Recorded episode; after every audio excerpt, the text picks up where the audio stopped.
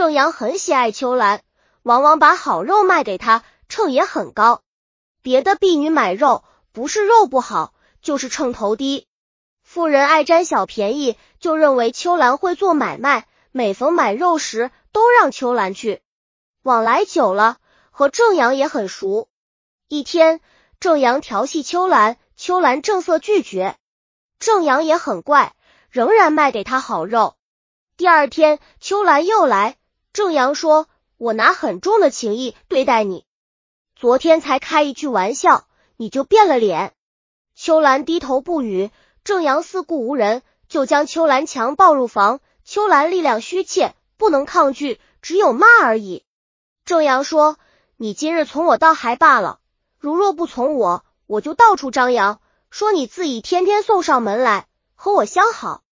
倘若你的主人听到，他不能对我怎么样，只是活活打死你这个贱人。”秋兰自己寻思，主人主母都很严谨，倘若知道弄假成真。必不轻饶，就说今天来的很久了，恐怕主母见怪，你暂且称肉让我回去，明天再来就顺从你的心意。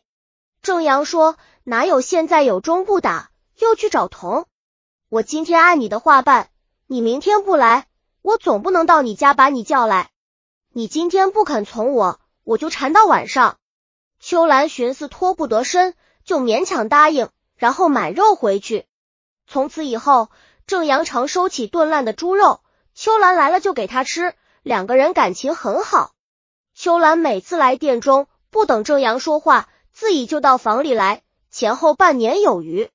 官员常到庄上佃户家讨债收租，多则个月才回来，少则也得半个月。秋兰欲火正旺，就约郑阳夜里来家一同睡觉。郑阳夜来晨去，晚上没有不来的，就被其他产女察觉。常常谈笑，秋兰就告诉郑阳，郑阳又问道：“主母知道吗？”秋兰说：“不知道，知道的只有几个丫鬟。”郑阳寻思，恐怕有后患，想杀死其他婢女，又恐怕暴露机密，就不让秋兰知道。过了两个晚上，官员出庄讨债未回，郑阳串通强盗二十多人，明火执仗，冲入官家。周氏听到贼来。携带两个儿子，慌忙逃奔后山而去。郑阳与各强盗先将三个婢女全部杀死，又和家人打斗，杀伤三人，杀死一人，又把秋兰绑在柱子上，把财物全部席卷而去。第二天天明，周氏带儿子回来，只见各婢女被杀，只有秋兰被绑在柱子上，慌忙解下，吓得胆战心惊，就派人去接官员回家。官员听说后，毛发都抖立起来，立时赶回来，就请邻里验明情状，写状子告到县里，说告状人官员为明火劫掠事上告。本月初三日，小人去讨租，因事情繁多，当天未赶回。这天夜里更深，一伙强盗有二十多人，涂眉画脸，各执利刃，破门冲入家中，妻子受惊，携带儿子逃走。强盗杀死男妇六人，用刀伤了三个仆人。产女秋兰被绑，强盗穿房绕户，把家财劫掠一空，四更方散。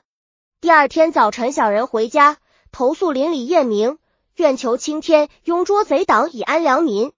开列诗单上告。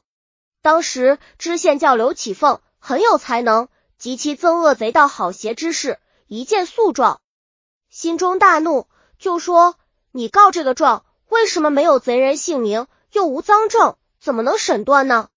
官员说：“小人一时难寻强盗，祈求老爷代为访查拿。”县尹说：“凡个婢女都被杀死，只留下秋兰，其中必有缘故。明天就让秋兰出庭审问，一定可以知道真正的贼人。”官员次日令秋兰出庭新审。县尹说：“秋兰那天夜里盗贼抢劫，你看见是什么人？”秋兰说：“贼人众多。”脸上都涂红抹黑，那里晓得？现隐说：“既然涂了脸，必定是熟人。贼人杀死其他婢女，为何不杀你？”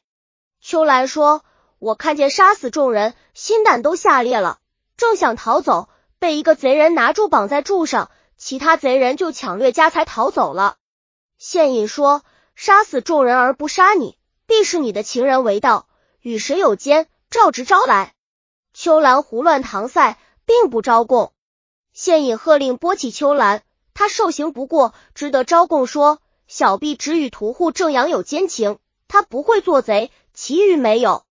现损说：既然与正阳有奸情，这个贼人就是正阳，他要擦脸，就怕你认的，就发牌差兵丁王显、谢刚二人密拿正阳新审。正阳正在卖肉，二位公差突然进入店中买肉，故意争多夺少。王显手拿住，谢刚用铁锁紧扣，送到县衙。县尹审问说：“正阳，你既然好淫秋兰，为什么抢劫他家主人？”正阳说：“小人与秋兰并没有好情，虽然家贫，素常安分守己，卖肉为生，毫不胡作非为。大老爷可以审问邻里。”县尹说。秋兰昨天已昭明是你，你还敢推脱？就令左右重打三卡大板，令其招供。正阳仍然推脱，并不招供。又令众家施杖刑二百有余。正阳仍然强硬不服。现引见重刑之下仍然不招，无奈之间心生一计，就低声问他家里有妻子吗？左右说有妻子，有母亲。现引就密派王显。谢刚二人私下主持几句，让他们拿着原告的尸单到郑阳家去。王谢二人来到郑家，对其妻欺诈说：“你闻丈夫郑阳从前抢化官员家的衣服首饰，这是他亲笔开的单子。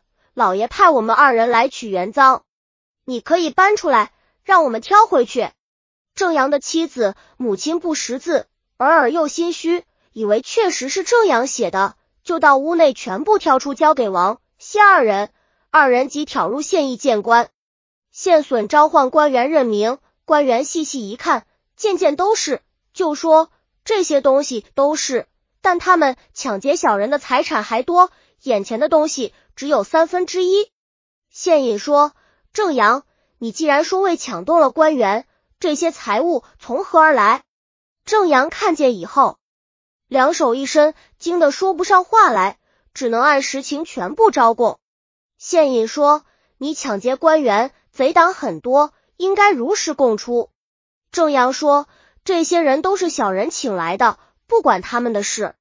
今天事情暴露，小人该自己抵罪，怎么能连累别人？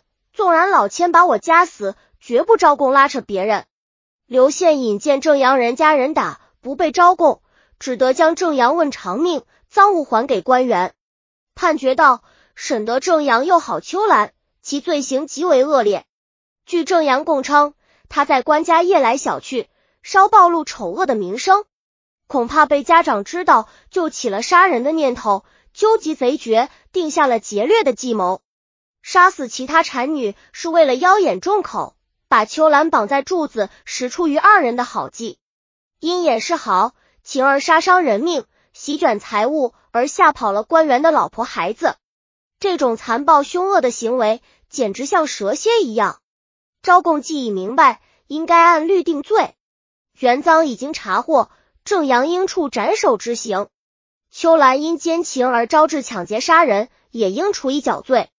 财物还给失主，申报上司核准执行。杨玉堂剧《新秀国朝明宫神断详行公案》编写。